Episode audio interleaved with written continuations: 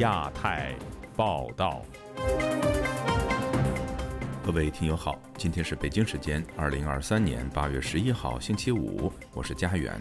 这次亚太报道的主要内容包括：拜登签署最新对华投资禁令，美中对抗加剧；美国限制对华高科技投资，中国表示严重关切。本台专访苏小康，谈他的新书《海洞》。苏小康认为，中国是一匹来到太平洋的战狼。浙江试推过紧日子，引发关注，这是在为奢办亚运会做铺垫吗？因被网红举报违规补课，杭州新东方宣告停课。接下来就请听这次节目的详细内容。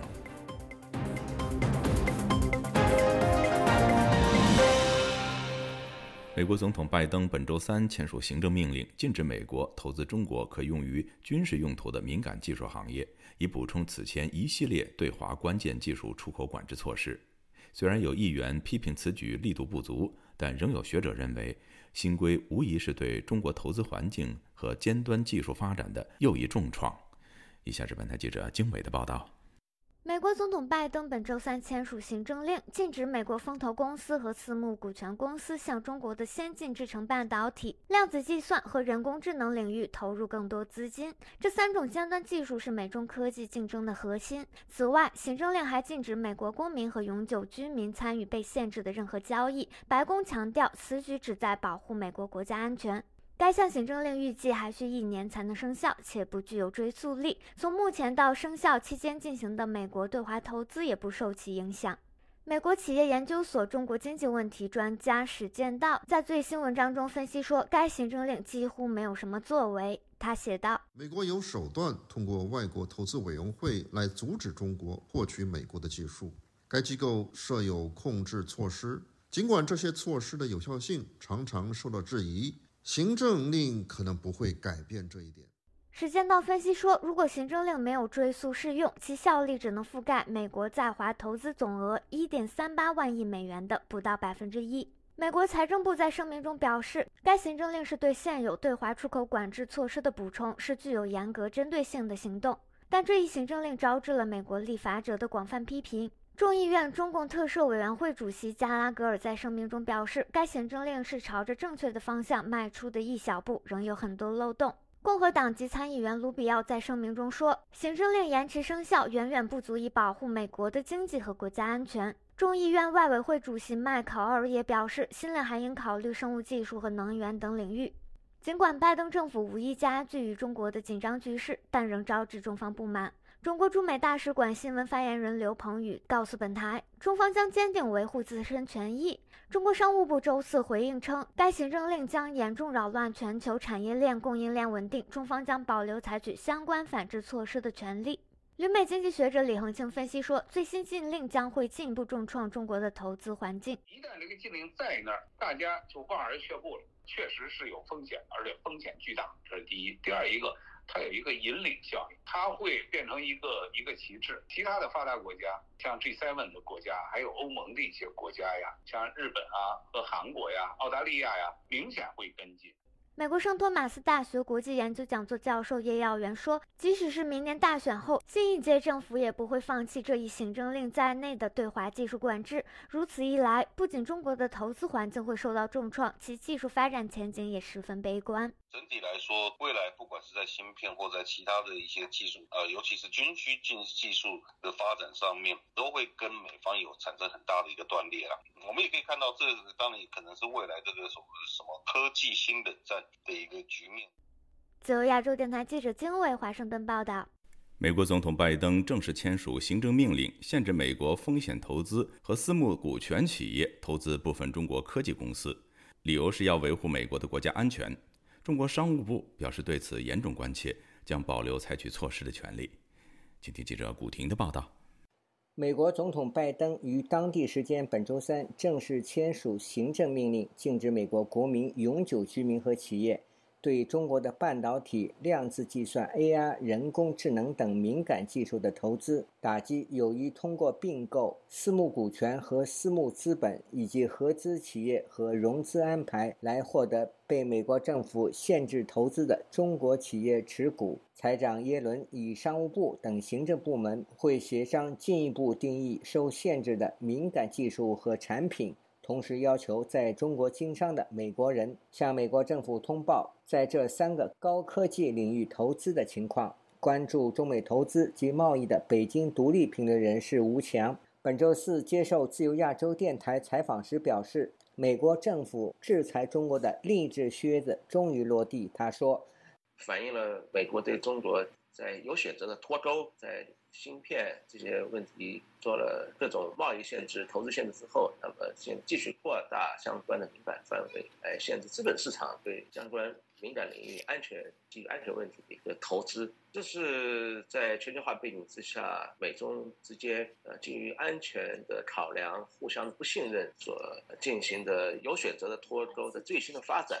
据了解，这项禁令还列出了监管某些受关注的国家或城市的投资，并在单独的附件中列明中国内地、香港和澳门。被路透社称为初步目标。白宫表明，未来有机会将更多的地方列入名单内。中国商务部对此表示严重关切，将保留采取措施的权利。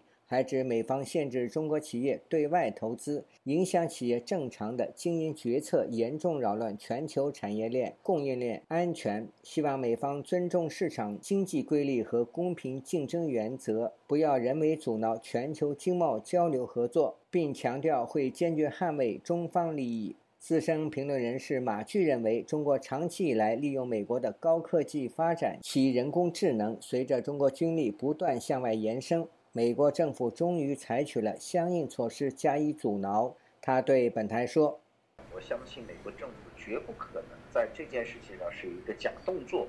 之前他已经采取了技术的壁垒，现在就等于在讲，就是技术方面的投资呢正在受到限制。美国国会的一个议员他就讲，他说相信这个法案推出之后，那么美国的各大公司那么都会呢逐步的停止在华的投资。”因为美国的企业投资的绝大多数的项目都是含有高科技的。资深评论人士蔡胜坤对本台说：“这项行政命令是对美国投资界发出预警信号，但未必有多么大的作用。”自由亚洲电台记者古婷报道。最近，流亡美国的中国意义作家苏小康推出新作《海痛》，深入分析了中国问题及世界局势。那么，为什么起名书名《海痛》？苏小康又是如何看待四十年来所谓的大国崛起以及中共专制扩张问题的根源呢？请听本台记者凯迪对苏小康的专访。您好，苏小康先生，我们今天想访问您，谈谈您最近出版的这个新书《海痛》。我们都知道，您是一九八八年著名纪录片《这个和商》的总撰稿人。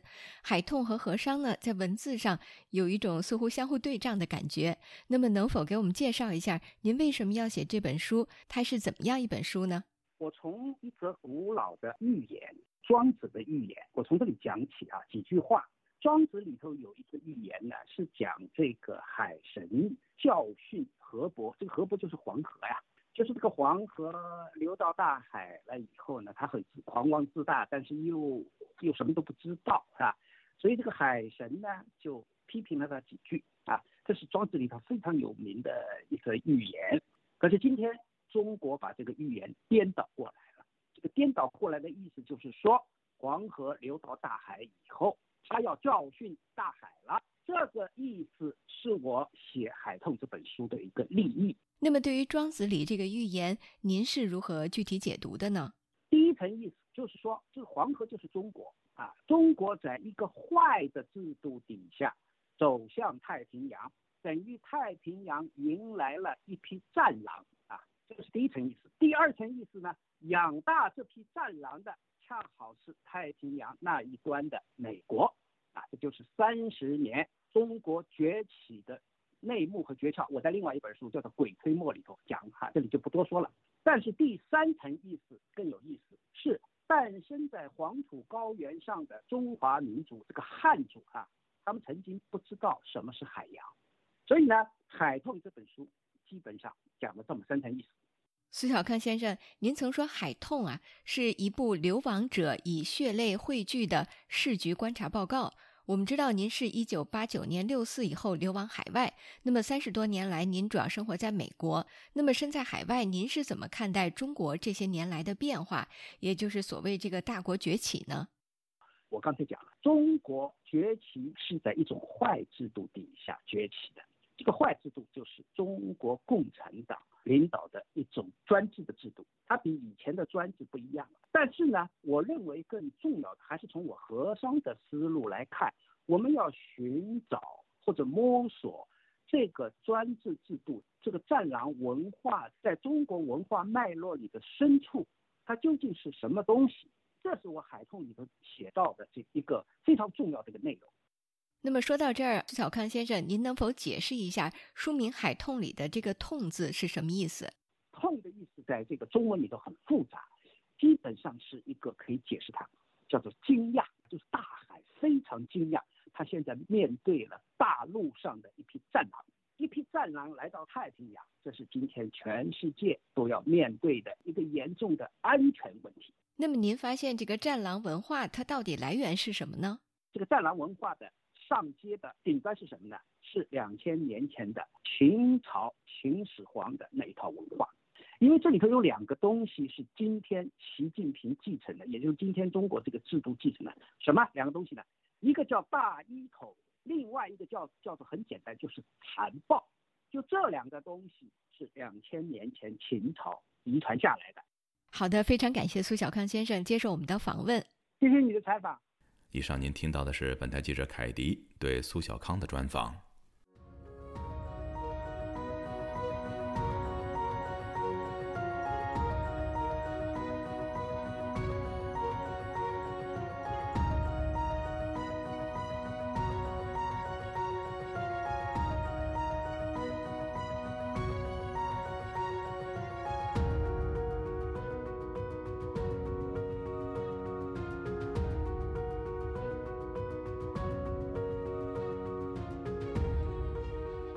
中国经济困难，财政收支吃紧。浙江省近日率先试推过紧日子的办法，并定出了政府机关过紧日子的标准，引起各方关注。以下是本台记者陈子飞的报道。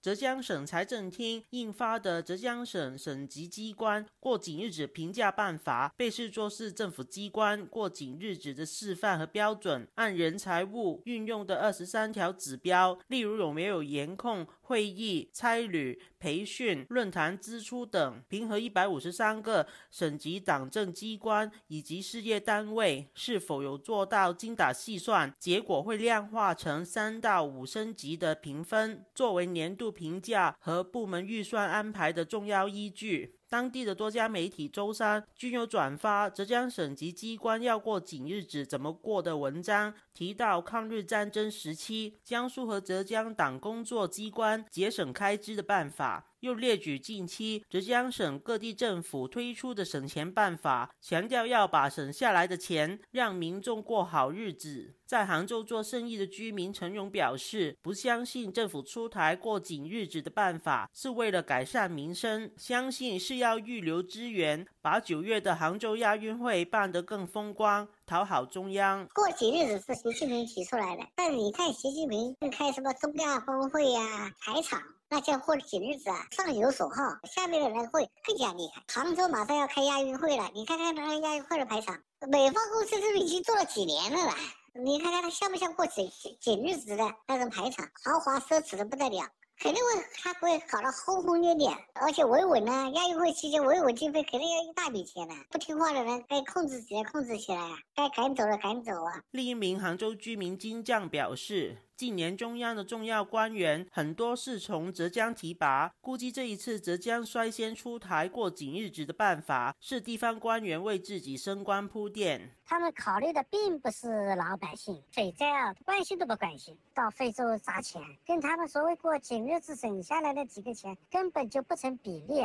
这这些当官的考虑的是个人的晋升，他们趁着中央的财政的困难，自己呢搞点名堂出来，在全国是开风气之先，他们也可以像他们的前任一样晋升到最高的这种地方去。时事评论员方源表示，浙江省是中国相对富裕的省份，也需要出台政府过紧日子的办法，反映中国的经济状况和地方财政并不乐观，连经济大省也撑不住。但他表示，只是用平和规范官员开支，成效有限。所谓过紧日子，是一种迫不得已的选择，官员总有办法避开限制。像几年前中央的八项规定出台时，有限制官员吃喝玩乐，说明吃饭不能上馆子、不喝茅台等要求。但后来发现有人用塑料瓶装茅台酒当做白开水喝，不能到饭店，也可以在内部食堂或在家玩乐。只要想腐败，办法总是有。所以这种规定无法对抗人类的欲望和权力的扩张。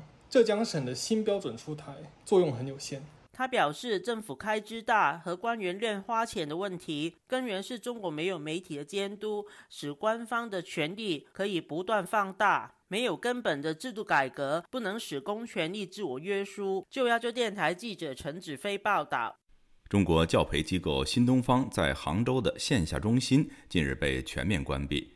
这些机构被关闭的起因与一名网红的举报有关。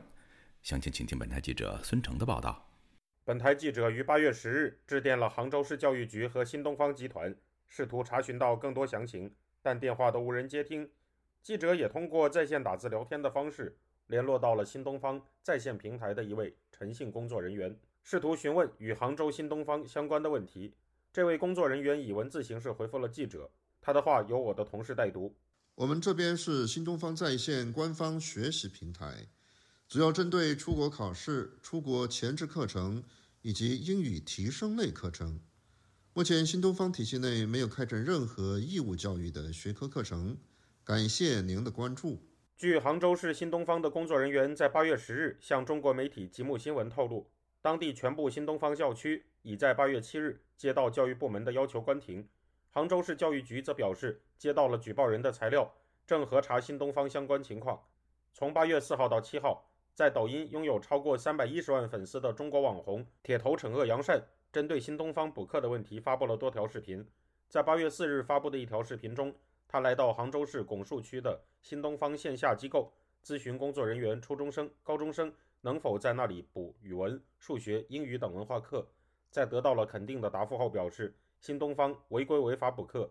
他在视频里联系了警察，并说道：“我要求的诉求是退还家长所有费用。第二，对他进行行政处罚。第三，责令改正或者关门。”在这些视频中，除了向警察举报新东方的补课行为外，铁头惩恶扬善也向当地的市场监督管理局和教育局进行了举报。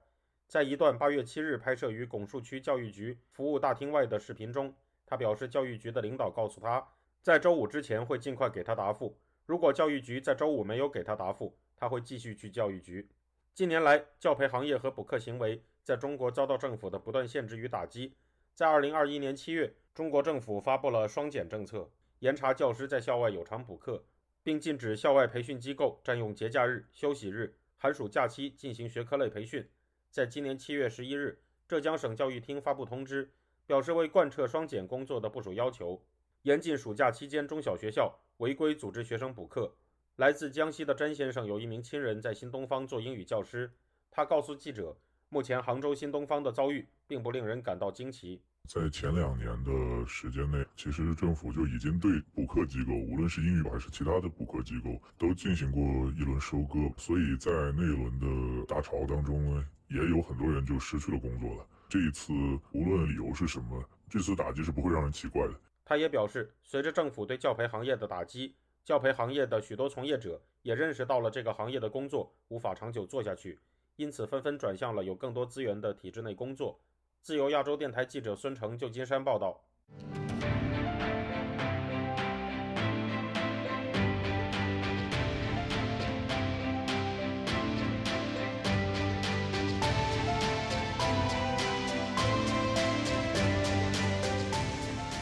针对中国阻挠菲律宾向南海的仁爱礁进行补给，美国国防部长奥斯汀和菲律宾国防部长特奥多罗通话，讨论美菲联盟合作。两位部长重申了美菲联盟的坚不可摧。奥斯汀谴责中国海警行为破坏现状，威胁区域和平与稳定。以下是本台记者黄春梅发自台北的报道。这个月五号，中国海警船只在南海仁爱礁附近对一艘菲律宾执行例行部队轮换和补给任务的船只实施拦截并发射水炮。根据美国国防部新闻稿指出，美菲两位部长讨论了最近在南海发生的事件。奥斯汀谴责中国海警使用水炮攻击菲律宾补给船的行动，使菲律宾的船只和船员安全面临风险。他与许多国家一样，对这一些不安全的活动表示关切。两位部长重申共同致力于维护基于规则的秩序，包括支持菲律宾根据2016年南海仲裁庭判决。进行合法海事活动的权利。该裁决是最终裁决，对各方均具有约束力。奥斯汀重申，共同防御条约适用于菲律宾在太平洋，包括南海的公务船、飞机和武装部队。台湾的国防安全研究院代副执行长沈明世接受本台访问时表示，奥斯汀的谈话首先是向菲国承诺，如果补给事件爆发为军事冲突，美国会介入或事先采取预防的行动。另一方面，也对中国喊话，此区域有争议，但是用水炮攻击太过激进，已经破坏现状。某种程度就是事先的预防，然后表达他的态度。然后一方面对中共有一些贺阻或者是警告。台湾国际法学会副秘书长林廷辉对本台表示，从二零一八年起，美国前后任国务卿蓬佩奥、布林肯都清晰地告诉中国以及全世界，只要菲律宾武装部队人员、公务船舶、公务航空器受到武力攻击，就视为启动美菲共同防御条约第四条。这已经不只是岛礁归属的认定问题。菲律宾的。法理上是站得住脚的，所以美国可能会依据仲裁文的一个判决，以及美菲防御条约的一个规范，然后在这一个过程当中，现在可能美国会有一些作为出现。针对中方所谓菲国多次明确承诺会拖走马德雷山号的说法，菲国总统小马克思九日受访时表示，他不知道有任何这种协议的存在，如果有，现在就将其废止。日本共同社八日报道，日本政府敲定日澳互惠准入协定，将深化日澳防卫合作。此前，日本与英国也签署相关协定。报道说，日本推进与志同道合国家合作，旨在牵制加强海洋活动的中国。与法国和菲律宾也在协调缔结使联合训练更加顺畅的协定。自由亚洲电台记者黄春梅台北报道。香港警方国安处星期四拘捕了十名港人，指他们和已停运的“六幺二”基金有关，涉嫌违反港区国安法下的串谋勾结外国势力罪及煽动暴动。港警去年曾以国安法拘捕了五名“六幺二”基金的信托人，却没有以国安法检控他们。有学者认为，新一波行动显示港府未停止针对“六幺二”基金的攻击。请听本台记者吕希发自伦敦的报道。根据香港警方发放的新闻稿，十名被捕人士被指涉嫌串谋“六二二”人道支援基金接受不同海外组织的捐款，并以金钱资助一些支援逃亡海外人士或推动制裁香港的组织。港警更扬言，不排除会有更多人被捕。多家港媒引述消息，指被捕者包括已经停运的“六幺二”基金前职员叶宝林和卓佳佳。六幺二人道支援基金在一九年六月成立，收集市民捐款，向反送中运动中受伤、被捕以及在囚人士提供包括经济、法律、医疗以及情绪等人道支援。而在清北京港媒以及官员不断炮轰底下，六二基金在二一年九月停运。去年五月，基金信托人香港岭南大学文化研究系副教授徐宝强在香港机场准备离境的时候被捕，港警同日以国安法。底下的勾结外国势力罪，拘捕五名六二基金信托人，包括天主教香港教区荣休主教陈瑞军书记以及香港歌手何韵诗等等。不过港警高高举起以后，又迅速轻轻放下，没有以国安控罪检控他们，却以社团条例控告五名信托人以及一名基金秘书，最长罚款。案件目前仍在上诉当中。现居英国的香港社会学者钟建华表示，这是拘捕行动，其实港警并没有就此罢休。对六幺二基金的攻击从未停止，警方一直说会调查其背后工作。甚至衍生出说要归管众筹。他们五个虽然获批了保释，也以简单罪名控告他们，但实际上事件没有完，大家已经有所预料。他表示，部分被捕人士长期活跃于社运前线，但都在港区国安法实施以后转趋低调。而港府投放了超过一百亿港元用于国安用途，必须有所作为，也因此盯上了他们。对港警指控十名被捕人士煽动暴动，海外港人组织香港人权咨询中心批评指控荒谬。香港政府以及警队在处理反修例示威时使用过度武力，拒绝市民的诉求，纵容警察滥权以及有罪不罚，最终令市民与政府、警方之间的冲突不断加剧。六幺二人道支援基金的成立。正是为了应对当时社会上对法律以及医疗资源的急切需求，我们谴责当局不但没有承担以及检讨其侵犯人权的罪责，反而以法律作为武器，一再迫害为市民提供人道协助的公民团体。中心批评拘捕行动是香港政府把法律武器化、打压人权的实证。自由亚洲电台记者吕希，英国伦敦报道。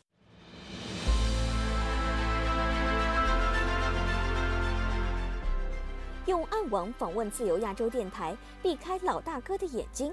为了协助读者能够安全地获取被中国政府封锁的新闻，自由亚洲电台联手开放科技基金，为公众提供暗网入口。中国大陆的读者可以借此匿名访问本台，以浏览最新疫情消息和其他敏感新闻。该暗网普通话网址是 h t t p s 冒号斜杠斜杠 w w w 点。r f a 六二 z l 六 z 六 o w m t l f 点 o n i o n 斜杠 m a n d a 二 i n 斜杠，读者可使用基于火狐的洋葱浏览器，匿名访问以上网址。该浏览器最初由美国海军研究实验室设计。可以通过像洋葱一样的多层加密结构，屏蔽互联网用户的地点和身份，绕开政府的审查和监控。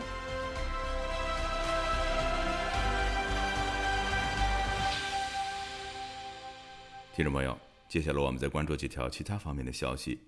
澳大利亚籍前中国环球电视网记者程磊，在被中国政府拘禁三年后，日前首度公开发声。据英国广播公司报道，程磊在一封致澳大利亚人民的公开信中表示：“我怀念阳光，在牢房里，阳光透过窗户照进来，但我一年只有十个小时能够站在阳光下。”程磊表示，他怀念蓝天、海洋和沙滩，最重要的是他想念孩子们。现年四十七岁的程磊出生在湖南，十岁随父母定居澳大利亚。二零零二年进入央视任职。二零二零年八月十三号，程磊突然被中国国安部门从北京家中带走。二零二一年二月五号，他以涉嫌为境外非法提供国家秘密罪遭正式逮捕。中国海警日前阻挠菲律宾船只前往南海仁爱礁补给，两国关系更为紧张。马尼拉宣布已暂停中国企业承包的马尼拉湾填海工程。加拿大政府九号表示，中国政府极为可能参与了一场针对该国国会议员庄文浩的网络人身攻击行动。据负责加拿大外交事务的加拿大全球事务部发布的声明，已经侦测到今年五月在中国社交媒体微信上针对加拿大保守党议员庄文浩散播的虚假不实的信息。庄文浩现任加拿大国会下议院威灵顿河顿山选区的国会议员。庄文浩九号在一份声明中表示，这场网络攻击是北京共产党以针对个别官员试图影响加拿大民主的又一次严重事件。